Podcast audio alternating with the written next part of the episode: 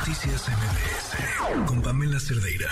No sé cómo están ustedes que nos están escuchando, si tienen chamacos cerca, eh, si ustedes, sus hijos, sobrinos, demás, eh, están pasando por alguna infección respiratoria. Me preocupó lo que el doctor Manuel Enrique Soriano, pediatra intensivista, ha mm, publicado sobre la cantidad de casos, sobre todo menores, que tienen en los hospitales por enfermedades respiratorias. Doctor, ¿cómo estás? Muy buenas noches. Gusto saludarte, Pamela. ¿Qué está pasando? Híjole, ahorita estamos ante una situación tremenda con una epidemia de virus que realmente son diversos y no solamente están atacando a adultos, sino también a niñas. Y de aquí la mayor importancia que han tenido estos virus es que están causando una sobresaturación en los servicios de salud. Tanto hospitales públicos como privados estamos llenos en cantidad de bronquiolitis, neumonías acerca de estos virus, Pamela. Híjole, este, ¿tenemos registro de alguna situación similar en estas épocas del año? Fíjate que es común que en estas épocas siempre tengamos estos virus. ¿Y cuáles son? Porque tienen nombre.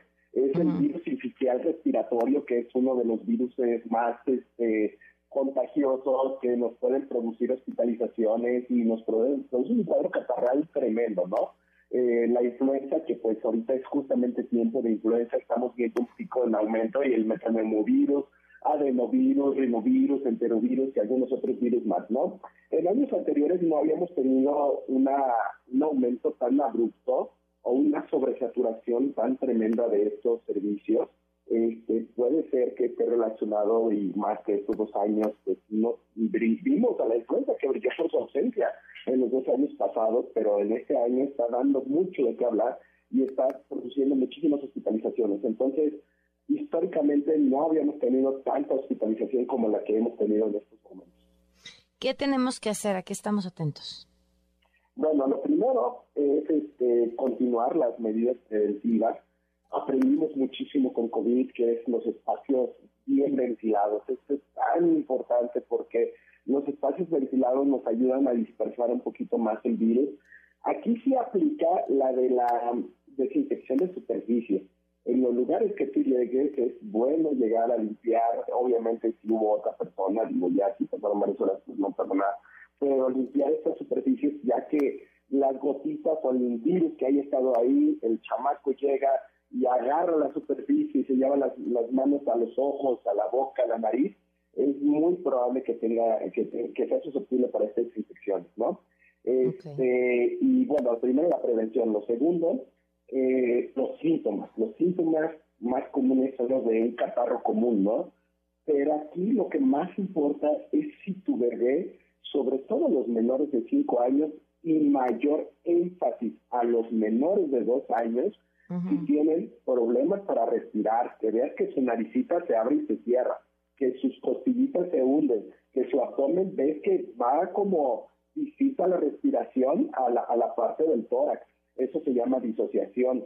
Y sobre todo que ya aprendimos a usar el oxímetro, si ves que la oxigenación es menos de 90, hay que ir al hospital, hay que ir con tu pediatra para valorar que no respiramos oxígeno en este momento. Wow. Este, ahora, ¿qué estamos esperando de esta etapa? Que pase el frío y después pueda pasar y, ya, eh, en el entendido que son virus de los que ya conocemos. Pues mira, la verdad es de que ahorita lo que nos convendría mucho es un poquito además de aislamiento, que muchos niños ahorita ya están aislados porque justamente está pasando que el niño tiene mocos y ya no te lo aceptan en la escuela y eso es una maniobra excelente que hacen las escuelas, hacer estos filtros para disminuir la dispersión. ¿Cuándo va a terminar? Yo creo que cuando eh, termine este periodo de clases, este, por alrededor de mediados de diciembre, va a disminuir este pico y obviamente ya la disminución como tal en febrero o marzo la tenemos que estar esperando. Oye, de manera preventiva, además de lavarse las manos y desinfectar las superficies, vitamina C, ¿algo más? No, realmente solamente este, si los adultos podemos seguir usando cubrebocas, si tenemos síntomas, estamos en lugares cerrados, sería de gran ayuda, así como también los niños acuden a algún hospital o acuden, pues digo, yo sigo pensando que las escuelas es un buen lugar para usar el cubrebocas, todavía hay mucha controversia acerca de esto, pero creo que estos lugares son los más importantes en donde si usamos cubrebocas vamos a evitar que se siga dispersando todos estos virus. Claro, bueno, pues a seguirnos cuidando. Entonces estamos al tanto, doctor. Gracias por habernos tomado la llamada. Gracias, un saludo, Pamela. Un fuerte abrazo, buenas noches.